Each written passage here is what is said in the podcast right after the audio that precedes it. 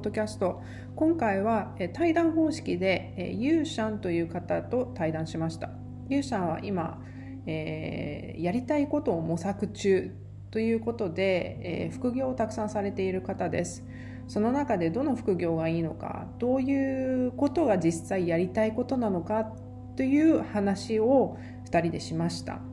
でこの対談には、えー、先に宿題をお願いしてあって、えー、内容としてはやりたくないことを20分かけて箇条書きにしてください。そしてやりたいことを20分かけて箇条書きにしてくださいという宿題を出しています。でそこから対談がスタートしてます。ではあのお聞きください。ちょっとじゃあ、あのー、早速録音させていただきます。はい、大丈夫です。そうだから、あの、ポッドキャストって録音なのかな、録画なのかな？ってよくわかんなくて。録音です。やばいなめっちゃ部屋着だしなとか思いながら。あ、大丈夫です、大丈夫です。あの、声だけなんで、はい、そこはリラックスしてもらって。うん。なんか、はい、しかも、あの、初めてまだ、え、間もないんで、インタインタビューばっかりなんですよ。載せてるのが。全然いいと思います。すごい。なんで、なんか、あの、こういう、今回ちょっとなんかインタビュー、私が一方的にインタビューをするんじゃなくて、なんか本当対談みたいな感じでやるの初めてなんで、ちょっと楽しみです。はい。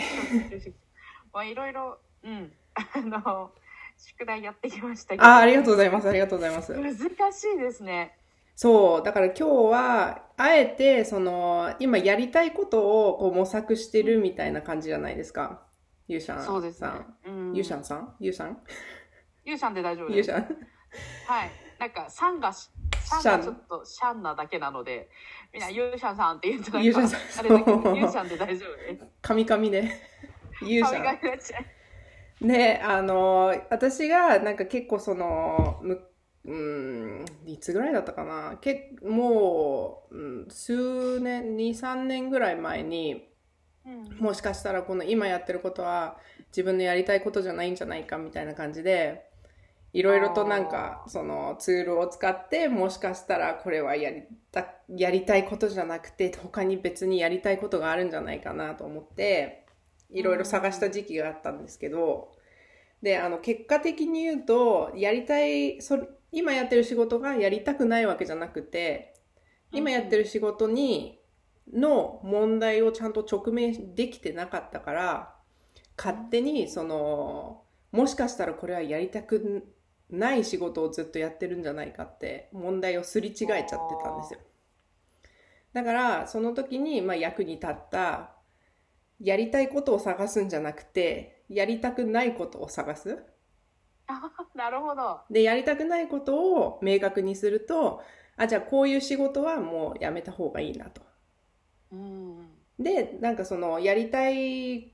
ことも一応リストにして書いてもらったじゃないですか。やりたくないこととやりた,、やりたいことをリストにして書いてもらって今からやるのはそのリストを、えーと、仕事とプライベートに分けてもらいます。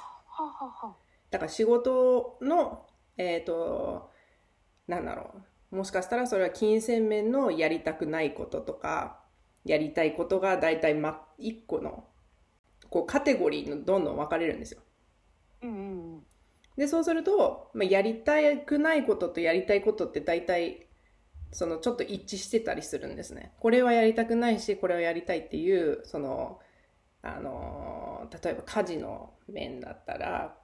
これがやりたくない。でもこれはやりたいっていうのが大体その一致ししてる。うんうん。カテゴリーが一緒になる。ああなるほどっていうのが出てくるんでそれをちょっとなんか今日一緒にやろうかなと思ってます。はい。なんでちょっとなんかあのリストでこんなのありましたみたいなのをちょっと教えてもらってもいいですか？すごいあの実はやりたくないことを探すのが実は難しかったんですね。おやりたことは、まあ、やりたいことって浮かべば確かに浮かぶんですけど20分ってされると難しくていつも私自転車こいでる時とか多分にじ20分間自転車こいどけよかったのかなって思って。自転車こいでる時とか風に当たってる時にものすごいこうアイディアだったりあとはよくあのスタバもヘビーユーザーなんですけどスタバに行ってあの手帳と向かい合ってる時とかメモメモっていうか白い紙と向かい合ってる時にものすごいいろいろ出てくるんですよ。はいはいはいはい、で今日、まあ、向かい合ってたのがパソコンに打ち込もうと思って向かい合ってたんですけど。うんうん。うんうんです悩みましたか？あ待って。痛くないことって2つぐらいしかなくて、えー、あとは全部自分の嫌いなこと？嫌いなものとか？そういうのの書き出しになってそれが仕事につながるかって言ったら多分23個何個か出したうちの23個だけが、あの仕事にまあ関する。こうなんていうかなこじつけるようなものであれば、うん、あそういうものなんだなっていうものあって。例えば じゃあちょっと教えてもらってもいいですか？その何があったか。全然全部言ってもよくて、はいはい、やりたくないことはやりたくないこととか、まあ、苦手なものが、はいはいはい、あの セミと暑さ。セミ？セミってあの耳耳耳のセミと暑さ。はい。暑さ。あとバンジージャンプ。まあ確かにそれは。高所作業。なのでこ高所作業が、まあ、要は仕事につながるとしたら高所作業。高所作業っていうのは？あもう高いところがあはいはいはい高いところ。はいはいはい。ジェットコースター大好きなんですけどジェットコースター以外の高いところが苦手。うんうんうんいうことと、まあ、窓拭きはやっちゃダメかなっていう感じですよね。そうですね。もう絶対的に無理だと思います。あの例えばあの2階とかのあの上の階でちょっと作業してくれって言われたらあもう多分あんまり。あの 基準がちょっとおかしいんですけど、はいはいはい、あの例えばその観覧車は生き残った人がいるって聞いたことがあってから怖くなっちゃって乗れなくて。うん、あのなんか倒れたりとかゴンドラが落ちたけどあの重傷で済んだとか聞いたらもう乗れなくなっちゃってそれまでは乗れてたんですけど乗れなくなって。死に近い体験をしたっていう人がいるっていうのがダメなんですか？は無理ですね。助かることが無理。だからビルとかのすごいすごい高いところのビルとか東京タワー特に好きなんで東京タワーとかは平気なんですよ。絶対に落ちたら無理な位置なのであれってなのでそれが大丈夫なんですけど。でも高層ビルの例えばオフィスで働くっていうのは大丈夫なんですか？大丈夫です。あそれは大丈夫。はい。あのジャングルジムとかあの中途半端な登り棒のてっぺんとかそういうのが無理なだけで。なんかあの落ちたら生き残るところは無理です。ああそうなんですか、えー、あの吊り橋とかも要は下が川だから運よく生き残れたとか、まあ、そういうのがもう無理なんで。生き残る高さは無理です。生き残らないジェットコースターとか ああいう高さは平気です。ああいう高さは大丈夫。はい大丈夫です。なんかでもあのそうですね難しい。難しい。家事とかでもなかったですか？例えば私あの私のリストに入ってたのは、うんうん、例えば、えーとお掃除と皿洗いはなるべく避けたいとかあ、私整理整頓って書いてあります。整理整頓。はい、書いてあります。私本当にあの整理整頓が主人はすごい得意なんですけど、私すごく苦手で。で主人は逆に物が多くなってくると整理整頓がもう無理になってくるんですね。あはいはいはいはい、荷物が少なくてパッてできる方がよくて私は趣味が多い分物が多くてただその代わりどうこう備わった技術か分かんないんですけどあれどこら辺にあるっけって言われた時にこう自分で想像してあって思ってからなんか物の下からこれみたいな。はいはいはいはいはい。なんか空間こう記憶能力みたいな。うんただその代わり旦那さんとかがちょっと動かしたりしたらもうアウトなんですよ。ここにあったと思ったって言ったらあ俺そっからどっかに動かした。いやそのどっかが分かんないじゃあ分かんない。全部自分で置いたものの場所は大体把握してるものが多くても。はいはいはいはい。私あとはうん。なんだろう。えっ、ー、と毎朝行かなきゃいけない場所があるっていうのが嫌だなと。あ逆なんかその同じところに行かなきゃいけないとか。うん。あとは、ね、寝れない生活をするとか。ああ、それ、それは若い時は大丈夫だったんですけど、今最近。今辛いですよね。今無理ですね。この間ちょうど、あのー、なんか、お、お、お、オービスかなんかの、こう、えっ、ー、と、なんかでこう、タムショーで集まった時に、あのー、朝5時ぐらいまで話してたんですよ、ずっと。はい、オンラインで。タムショーの人たちと生徒たちと話してたら、もう無理でした。翌日死ぬかと思いました。辛いですよね。結構、ああ、私も、あの、徹夜ができなくなったのねっていうふうにその場で思いました。いや、5時は辛いですよ、うん、やっぱり次の日。きついです。きつかったです。しかもそれなんか引きずりますよね。その1日辛いで寝たら治るじゃなくて、もうなんか3日4日で引きずるんですよね。で、しかも主人が夜眠れ、またの眠れなくなるんだから、あの、下手に昼寝するなよって言われたけど、あ、じゃあ行ってらっしゃいって言って直後から6時間ぐらいぶっ通しで寝たんで、もう。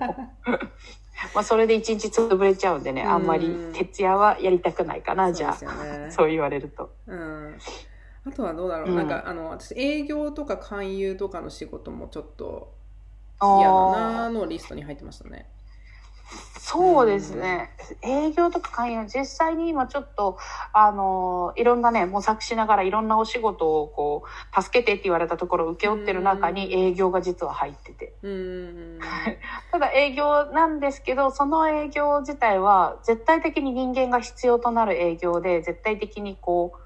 確実に売れるって分かってる営業だから助ける。あそれは売れないものを売らない。売れない、売れないだろうなって自分がふと思ってることを売るってことはやっぱできなくて。今回はちょっとあの感染対策とか防災対策に関するものをちょっとあの他のクラスターが発生したところとかに、あの、備蓄でいかがですかっていうやつで、もう結構ほぼ100%の営業なのでね。それはいいですね。だからやって、や、や、やるよって言っただけで、多分普通に、このなんか、何かを売ってくれって言われたら多分無理なやつですね。そうですよね。この鉛筆売ってくれみたいな。うん、そうなんですよ。あとは、これ、仕事に関係ないけど、三つ葉とパクチーを食べること。三つ葉とパクチー三つ葉とパクチーが本当ダメで。なんかの時に、あの、じゃあよかったら食レポをしてくださいって、あの、なんかちょっと友達が作った動画でやった時に、はいはい、あ、三つ葉が乗ってるみたいななっちゃって、もうその時点でダメなので、三つ葉とパクチーが入ってるもの、乗ってるものは、何が何であれ仕事だろうがプライベートだろうが、無理って思って。それもう一回撮り直してもらっていいですか？ってちょっとアップだけ撮ってもらって三つ葉を慌ててどけて食レポスタートみたいな。それぐらい無理で。そうですよね。私はでもパクチーも苦手だったんですけどなんだろうなんか日本出てから大丈夫になりました。私日本出てからっていうかそもそもあんまり好きじゃなかったけど日本出てシンガポールって本当に多くていろんなものに入ってて、うんね、死ぬかと思いました。もう嫌だと思いました。でもアメリカも多くないですか？メキシコ料理とかに入れたりそうですね。アメリカ、あの、アメリカンレストランで日本でも働いてたけど、まあパクチーいっぱい作るし、いっぱい切らなきゃいけないし、毎日。まあ確かに作ったけど、私、フロリダとか、こう、オレゴンとか住んでた時は、うん、パクチーにぶち当たったことが一回もなくて、アメリカ住んでる時は一回もパクチーに当た当たるっていうか、パクチーを口に入れることは一回もなかったんですよね。結構メキシコ料理が好きだからパクチー使うのかな、やっぱり。メキシコ料理か。私タコベルで済ましてた部分もあったけどタコベルラバーなんでかなり。タコベル。なので、ね、そういうことぐらいかなっていうのとあとは、えー、3人以上のグループ。にこう一緒にいなきゃいけない。長時間一緒にいなきゃいけなくなったりとかあの例えばみんなでミーティングをしてて私主体で部長でみたいな感じでこうやるときはいいんですよ私が喋ることが多いんで、うん、ただそのいっぱいいて自分も参加者としてあのミーティングとかに参加したらもう基本的に借りてきた猫状態で喋らないんですよ。こんだけペラペラ喋ってて喋らなくなるんですよ。なので社交的な人見知りってよく言われるんですけど。うん。社交的な人。はいはいはい。そう、1対1だと、あの、沈黙が苦手なので絶対的に喋んなきゃいけなくて。3人以上いると、まあ、なんかその、いつ喋っていいかっていうタイミングがわかんないっていう感じですかね。タイミングもわかんないし、私っていい意味でも悪い意味でも変わってるねって言われることがちっちゃい時から多かったです。突拍子もないことを、これやるって言ったら人がやらないことをやっぱりやり出したりとかするから、あの、発言したことによって2人が引くっていう恐怖があったりとかですね。3人以上のグループは基本的に苦手です ね。あのやりたくないことは、まあ、夏夏の間外でのお仕事ずずっとそう思ってたんですけどこの間ふと思ったのが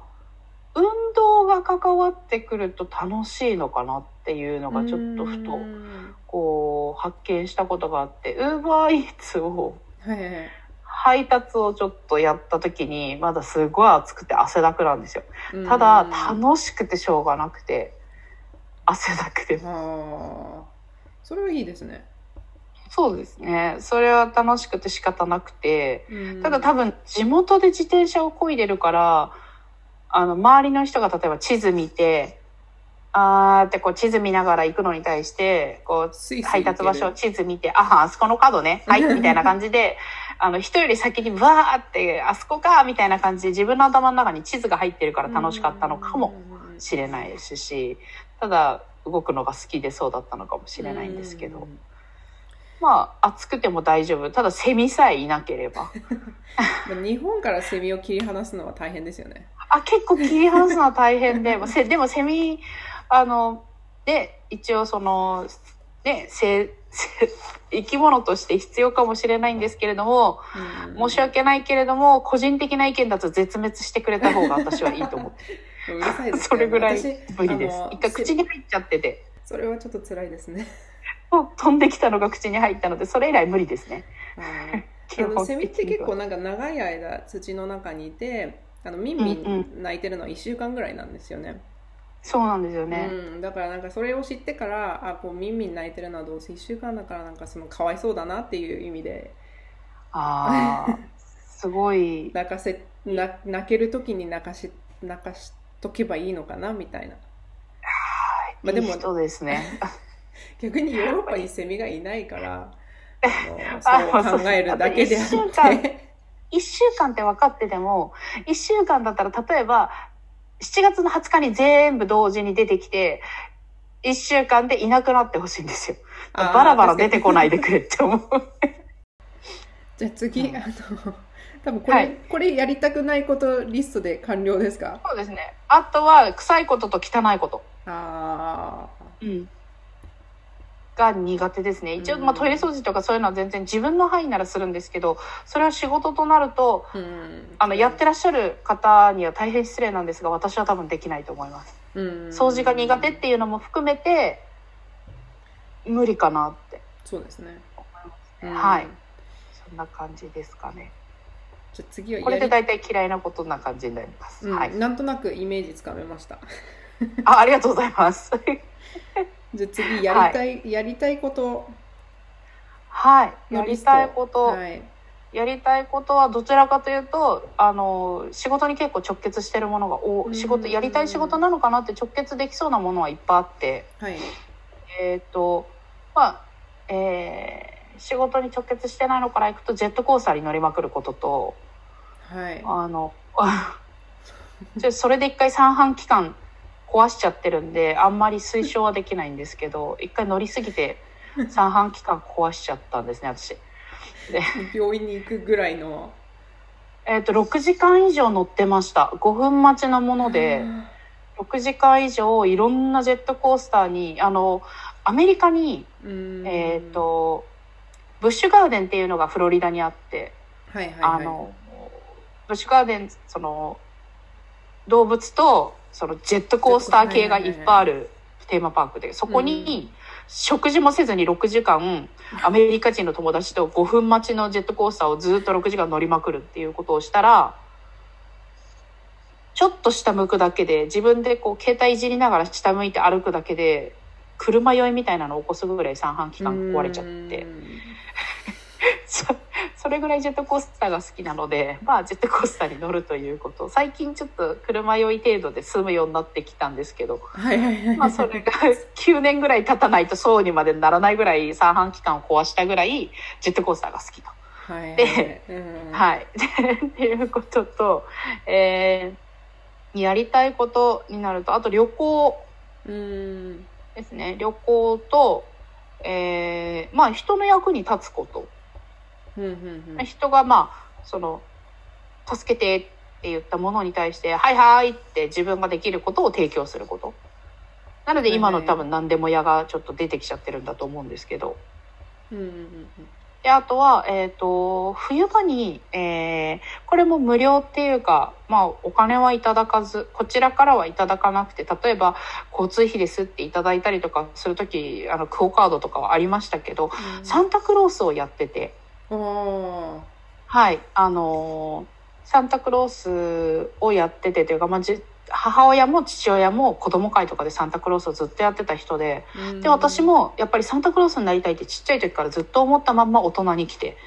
で、まあ、国際サンタクロース協会とかいろんなことを知りつつ、で本物の公認サンタさんとも交流をしつつ自分もサンタクロースの公認じゃないけれども見習いとして活動をやっぱりしたくて、去年はちょっとあの公認サンタクロースの方に連絡を取ってやっぱり動かない方がいいよねって言ったらやっぱ動かない方がいいよ今はコロナだからあの動くこう見習いサンタさんもいるかもしれないけど動かない方がいいよって言われて去年は一切あの活動してないんですけど保育園とか、えー、グループホーム認知症型のグループホームとか全部回るんですよ。へえいいですね。あの面白そう。お金があるわけではないので、その、幼稚園ってやっぱりサンタさんの役の先生がいて、いて、こう、プレゼントを子供たちに渡すっていうことをするけど、あ、誰々先生だみたいななるのと一緒で、その、幼稚園で用意したものとかグループホームで用意したものを私が渡すっていう作業を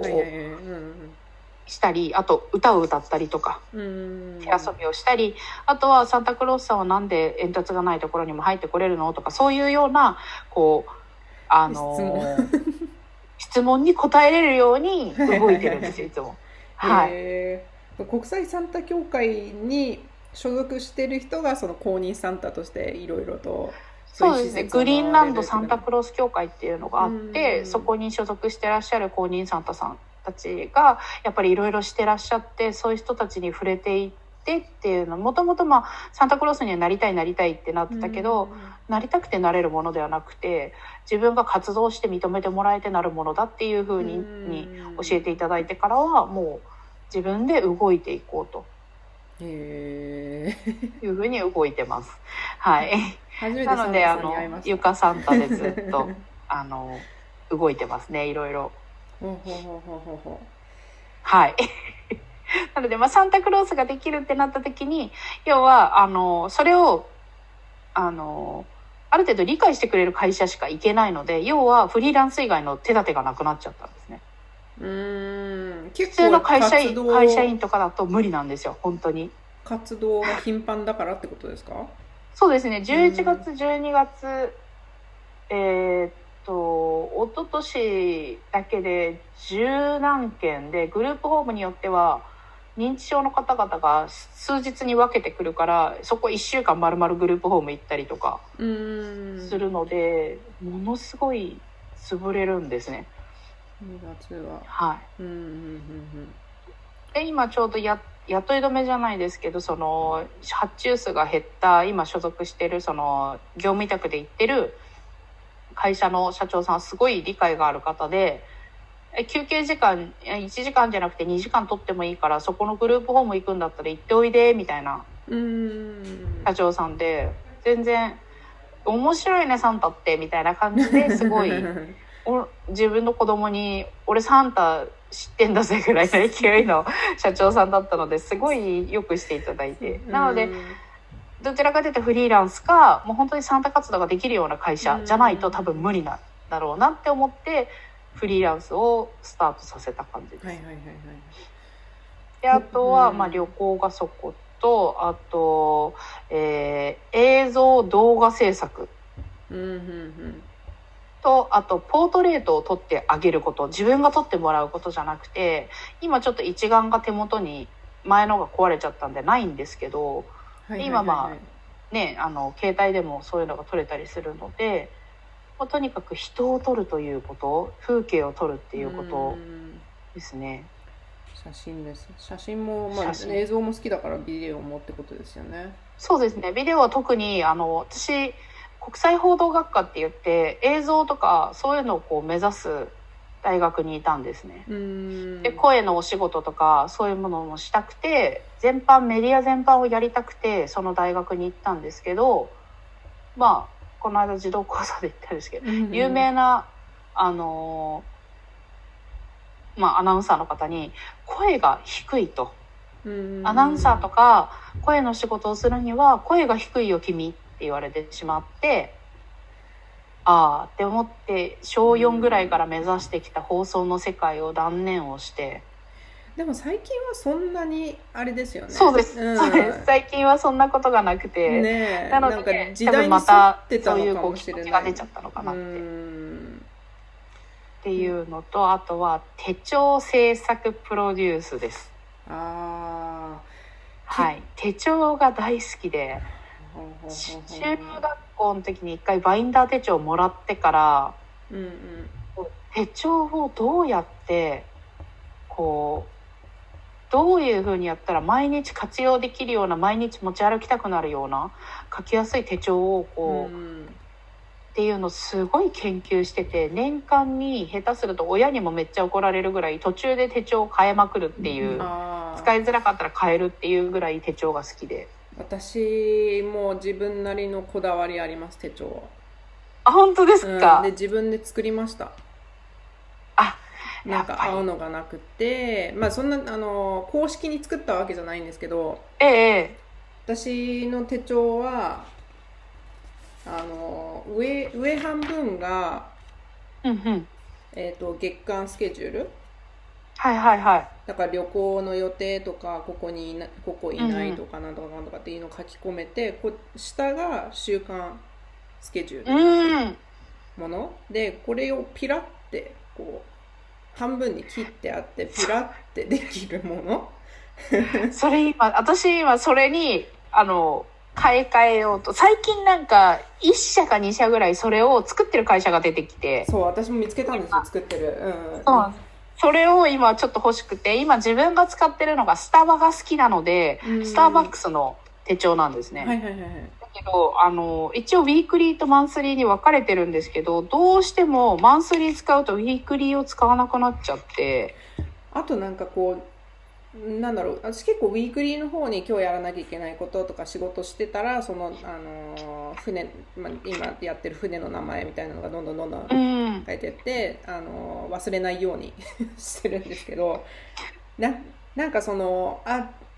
来週のじゃあ何曜日予定空いてるって言ってパッてそのウィークリーの方を見ちゃって空いてる空いてるって言ってマンスリーの方に戻んないんですよね。ああなるほどでマンスリーの方を見てみたらあ実はなんか入ってたっていう。なんかその戻るのが面倒くさくってだからマンスリーが常に見えてる状態じゃないとそうそうあの手帳ってよくないと思って。うん、うん、でもなんか作れるんですよね自分の手帳って。そうですね、うん、作れますね。ただその私が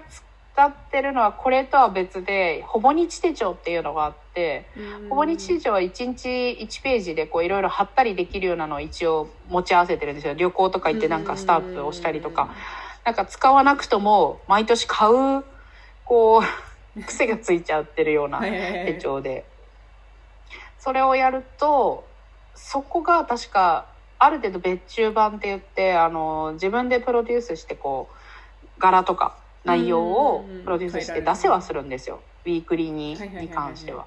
だけどそれじゃなくても一から紙から選んでもう究極のものを作りたいなって思ってるのは野望ですよねあくまで。私でもアメリカ人でそれやってる人のポッドキャストこの間見つけましたよ。ええー、ちょっとこんあの探して送りますね。なんかその人ありがとうございます、うん、その人はえっ、ー、と多分アメリカでそういう会社があるんでしょうね。うん、あの私の手なんか手帳の作り方みたいなのをポッドキャストにして。えー、すごい。それはいい。ででなんかそのなんだろう。あとはこうこういうあの機能がありますみたいな。ブレインブレインダンプって言ってなんかそのもうやりたいことをこうやってわーって書いたりとかそれをなんかそのマップにしてやりますみたいなそのやり方の説明とかその手帳をまず作ってその手帳の使い方みたいなのを多分そのポッドキャストにしてるんですよね。うんうんうん。うんえー、すごいな私今ちなみに使ってるのがなんかこの間買ったやつなんですけどね、えー、最初になんかあの、ま、月の初めにこう絵を塗るみたいな塗り絵のページがあるんですよ。えー、かわいい。海外のって本当かわいい。塗り絵してなんかリラックスしてくださいみたいな。ねでもなんかやっぱ今予定があんまないんで月間のもあんま使わないんですよね。うん。でもやっぱりこうあの週のやつは週のやつがあって1ページなんかこの空きのページがあるのがいいんですよね。あうちもそうです。あのレフト型ってレフト型ってそれ言うんですけど、私もあの片方にこっちにあってこっちがマス目になってます。そう、マス、マス目とかいいですよね。マス目好きです。私も最近マス目が、前は行の方が好きだったんですけど、マス目の方が最近は好きになりましたね。私、行に多分こう書けないんですよね。本当尽きないんですよ。いいじゃないですか。私、あの、あ、まあ、でも、やりたいこと、手帳制作。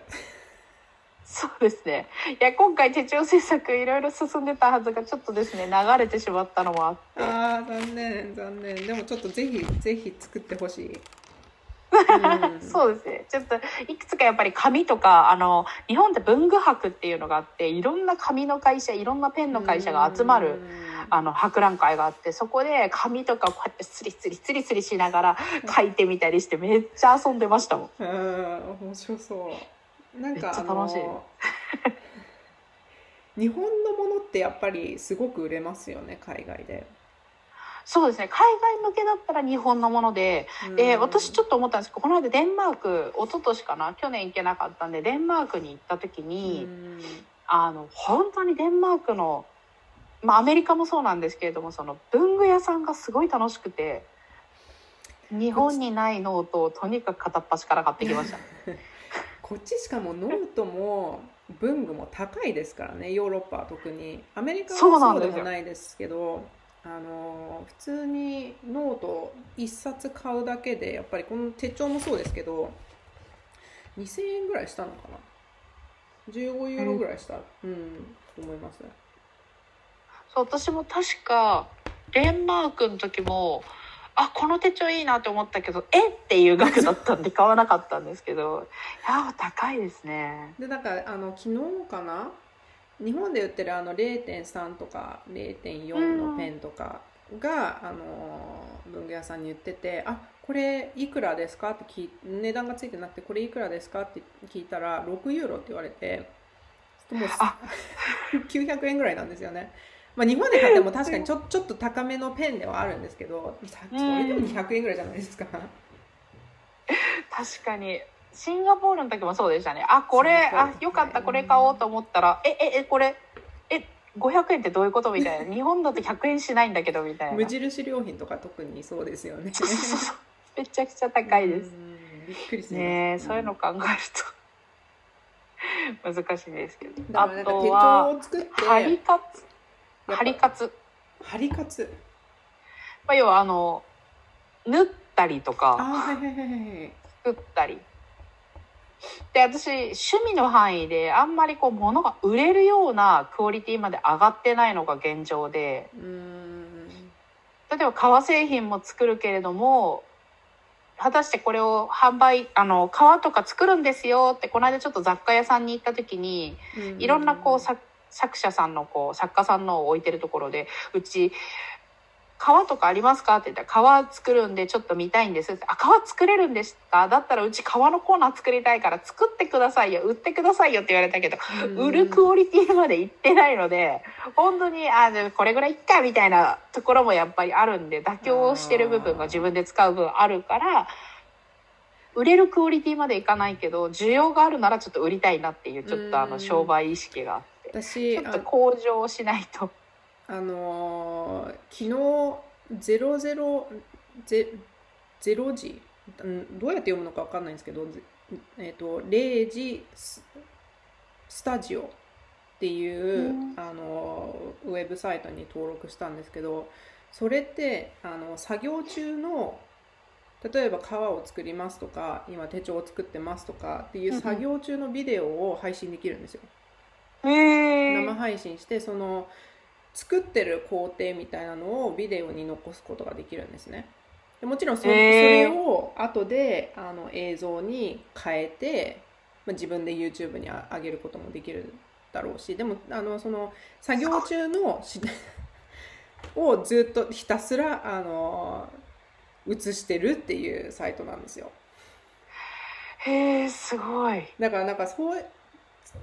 やっぱりメディアの仕事とかあの、うん、まあ話おしゃべりも上手だしそういうのも面白い。そうです。なんかその、ね、あの。針のまあ、作りましたそんな売れるクオリティじゃないですって言っても結局その作ってる動画が面白かったらもしかしたらそのこのこれを作ってる人のものが欲しいってなるかもしれない。ああなるほど。うんそうですね。そういうのなんか付加価値がつくじゃないですか。これこれをどうやって作ったかっていうあの工程がビデオで全部わかるっていう、うん、うんうん。全部わかる。そうなるほど。今そのなんでまた川に燃え始めたかっていうともともと全部ものすごい量のこう、作るためのキットは全部揃ってて全然こう つく使ってなくてなかなか。でそしたら TikTok で海外カナダかどっかの方ですごい革製品の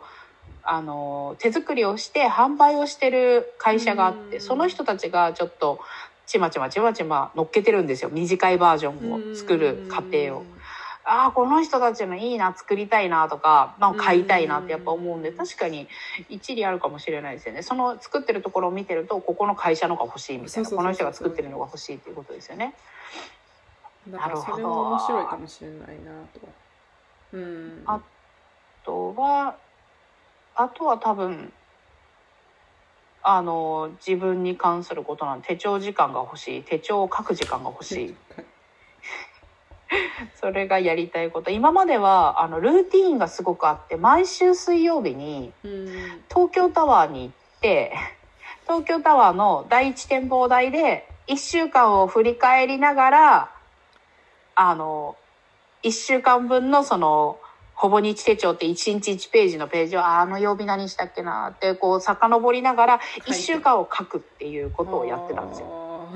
なんかおしゃれですね。東京タワーってでも入るのお金かかりますよね。そうそれが今までえっ、ー、と何年前だろう4年ぐらい前までは実は34年間年間パスポートっていうのがあったんですよ。あで8回行くと元が取れるんですけど私ものすごい量の回数行っててでアメアメリカじゃないやシンガポールに引っ越したところであの年パスがなくなっちゃったんですね。はいはいはいはい。うんうん、東京タワーがあのこうリニューアルをしたのでそっかそっかそれ料金体系が変わったりとか、そのまあ、需要も多分そこまでなかったみたいで。うんで一応復活をしてくれっていう署名には参加をしてて。そう、うん、毎週ね何千円吹っ飛んでいくってことを考えるとちょっと厳しいかなと思ってて、ね。うん、そうただそこの本当に毎週行って 1, 1, 1週間をきっちりもう紅茶を飲みながらもうずっと夜景見ながらずっと振り返る時間を作ってた時は本当に気持ちがこう安定していろんなことがスムーズに回ってた時期なんですよね。うん。でまあ要は一人の時間もあったし基本的にあの東京タワーには人を連れてかないんですよ。一人で行くそうなんです。人連れてってその人となんか険悪だったりとか喧嘩とかなった時とかに東京タワーが嫌な場所に自分の中でなっちゃうからそれが嫌で基本的には一人で絶対的に行くっていう感覚を持ってます。そううん。ね、それがなくなってから結構ボロボロ。そう整理がうまくつかなくなっちゃったのかな。うん。私、うん、この間、えーと、聞いてたお話ではあの効率的に仕事をする人っていうのは、うん、あのまあえ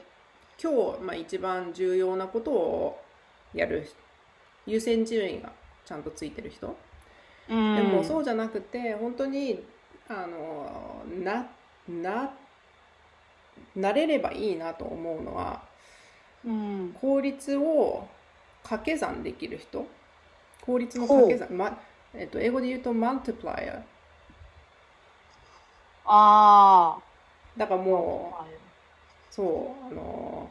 今日やることで明日時間を生むもの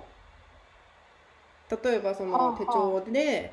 えー、と予定を立てるとか買い物のリストを作るとか。で今時間がないからやり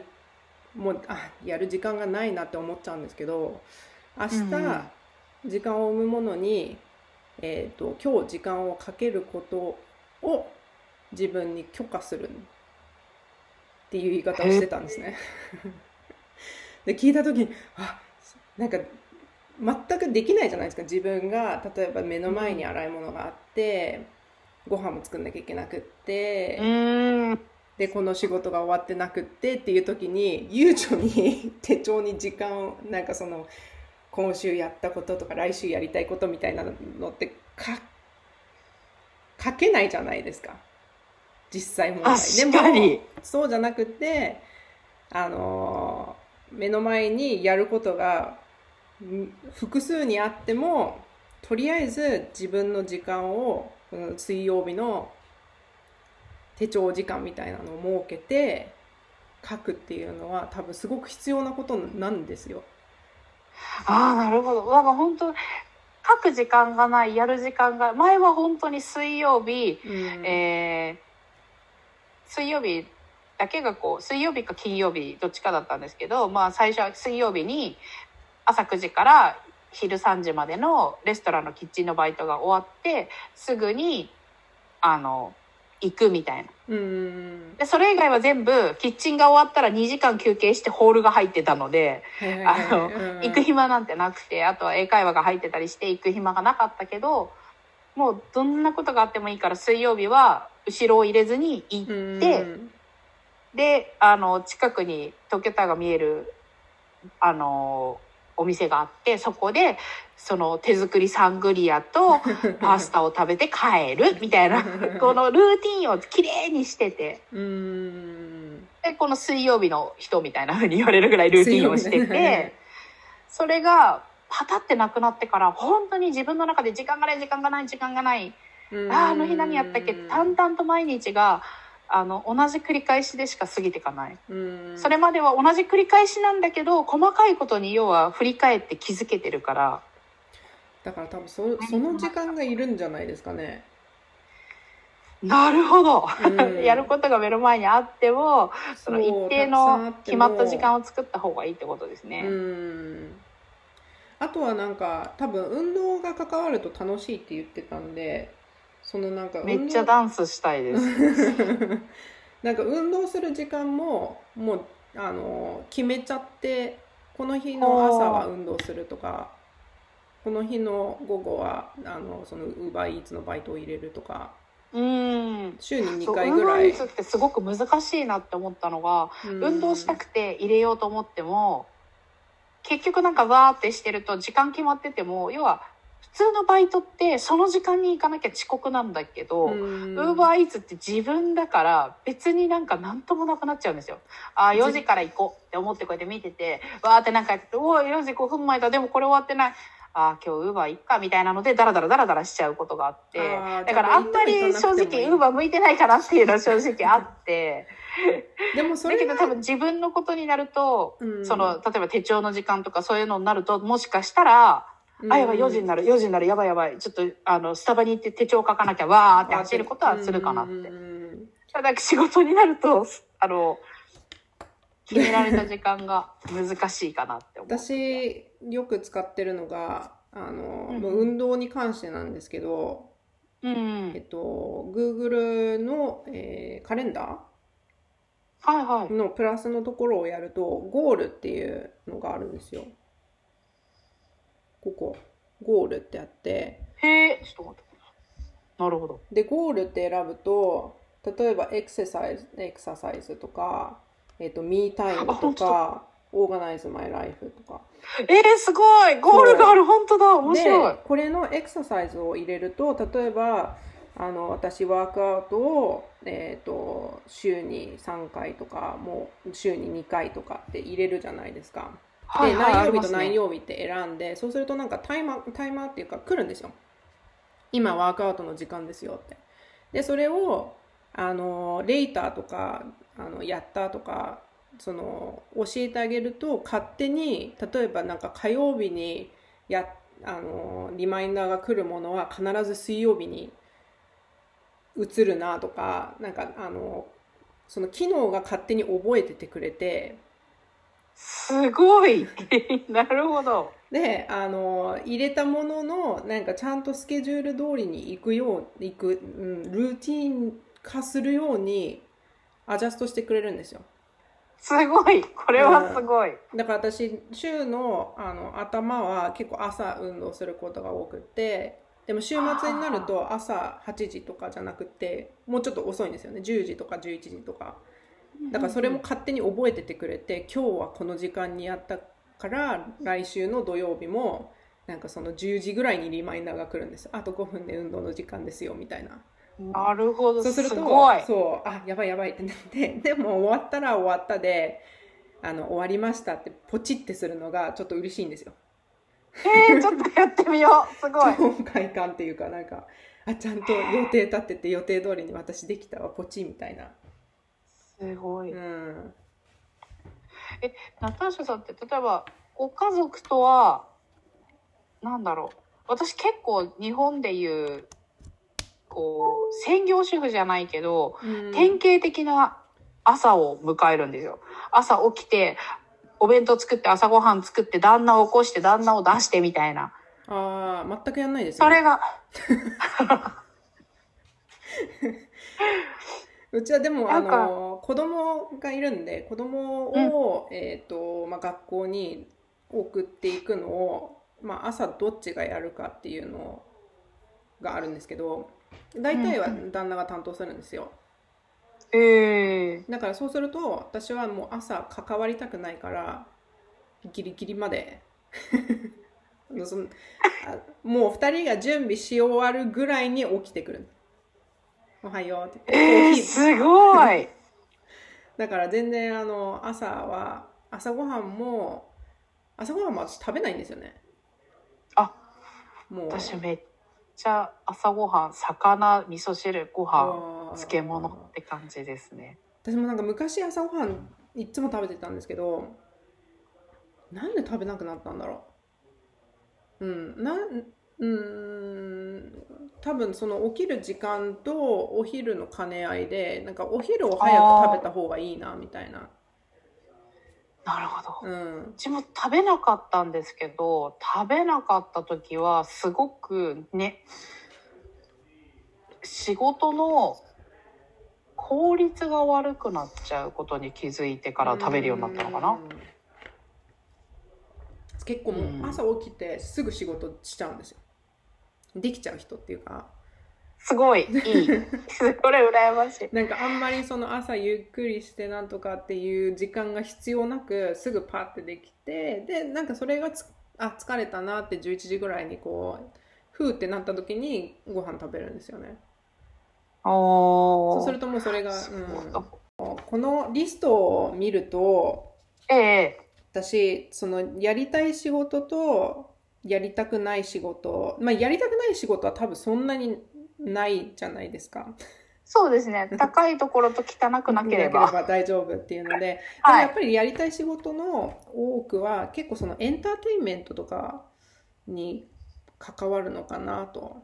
そうですね。あとはもう声の仕事。だから今ちょっとスタイフやったりとかっていうのはそこで、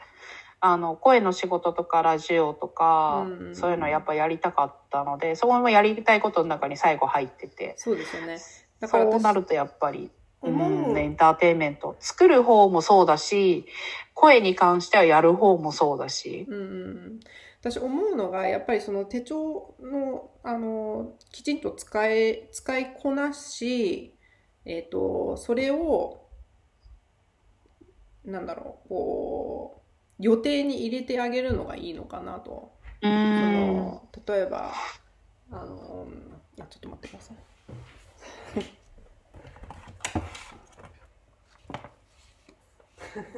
旦那旦那が来ました。いつもこのオフィス、彼が使ってるんで。あ、なるほど。うん。えっ、ー、と、ちゃんと手帳を、えっ、ー、と、まず記入する時間を週1設け。うん、で、えっ、ー、と、そのメディアだったり映像だったり、そのエンターテインメントを、のなんかそのを副業にする時間みたいなのを設けるのがいいのかなと。なんかその今やってる副業プラス本当にやりたい多分副業みたいなのに時間をかけるべきかなと。なるほど。うん。だからそれだけ、あの、まあ、いいろいろ多分、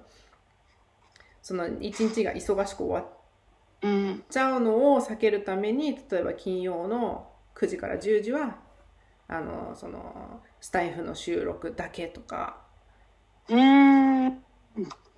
えーと、何時から何時っていう時間が取れるからそれは運動をする時間とかここはあの川の制作動画を撮る時間とか3つぐらいその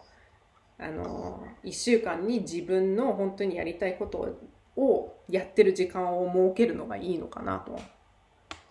なるほど。うん。確かに。でもそれを多分、あの、ちゃんと座って、えっ、ー、と、予定を立てないといけないんですよね。うん。といった時に、やっぱり、週一の手帳時間はやっぱ必要なのかもしれない。うん、手帳時間を戻すのがいいのかな。うん。わあ、すごいまとまってきた。なるほど。やっぱ、時間がなくなってから崩れるっていうのはすごくあって、うんうん、で、手帳時間のために、最近ちょっと本当、一昨日ぐらいに分かったのが、手帳の時間のために、スタバに行くんですよ。ただ、このマックを持っていくことで、仕事しちゃうんですよ。ああ、それ結構なんかね、いろんな、いろんなやり方があるんですけど、あの、うん、まずネットを切っちゃうとか、そうなんですよね。うん、ネットを切る、ネットを切ると、なんだろう、私本当パソコン携帯がすごく、なんだろう、依存症並みにやばくて。ああ。なんか、だから多分、えっと、なんだっけ、アプリでポモ、ポモ道路かな？ポモ道路うん。ポモ道路っていう、確か、あ、ポモ道路方法みたいな、あの、方法があってそれはなんか23分かな？23分あの1個のタスクをやると。えー、15じゃなくて23なんだ。なるほど。なんかその、あのー、理由もあるみたいなんですけど、人がその一つのことに集中できる時間がそれとかっていうので。そのアプリをインストールすると、私は持ってないんですけど、うちの旦那がよくやってて、それをインストールするとなんかそのやりたい仕事に必要な機能以外はシャットダウンされちゃうんですよ。だからメールとかも届かなくなるしインターネットを使わないんだったらインターネットも使えなくなるしっていうなんかそういうのができる設定ができる。タスク化されるかな？大体夜って同じことしてるんでそのご飯を炊くとかあの、旦那さんの翌日の麦茶を作るとか、うんうんうんそれをもうタスク化して、それ以外何分かかるとか、その、おかずの在庫確認、味噌汁2日に一遍だから、味噌汁、豆腐があるかの確認とか全部書いてて。ゴミチェック、天気チェック、洗濯物のセット、解凍、洗い物、シャツの在庫の確認、旦那さんが着るシャツの在庫とかを確認とか、全部ある程度書いてて。なんか、うん、あの、その、マルティプライヤーって言ってたやつの、その、話なんですけど、はいはい。えっと、まあ、その自分の、えー、明日、明日時間ができるものに今日時間、えー、そのプランニングに今日時間を使うっていうのの他に、本当にそれをやらなきゃいけないかっていうあの選択をするんです。だからそのリストがあるじゃないですか。今書いても書いたその明日2日にいっぺんえーと、味噌汁を作る時の、まあ、豆腐があるかチェックなんとかかんとかがチェックっていうのを、えーまあ、2日にいっぺんじゃ味噌汁を作らなきゃいけないかって言ったらそれをあの作らなきゃいけないと。そうですね、うん、作らなきゃいけないってなったらそれをあのオートメーションできますか？っていう質問が次の質問なんですよ。だから例えばもう何日にいっぺんえー、豆腐がいるんだったらあのそれを例えば週に2回買い物をデリバリーにしてもらってああなるほど。週に2回その豆腐が何丁届くようにするとかオートメーションなるほどなるほどで、それのオートメーションが、じゃあ、できます。あ、でも私はデリバリーしたくないからできませんってなったら、今度は、3つ目の質問は、それを外注できますか？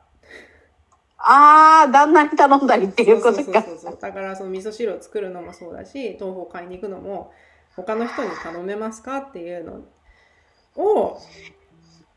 えっ、ー、と、最終的に全部がノーだったら、だからやるやらない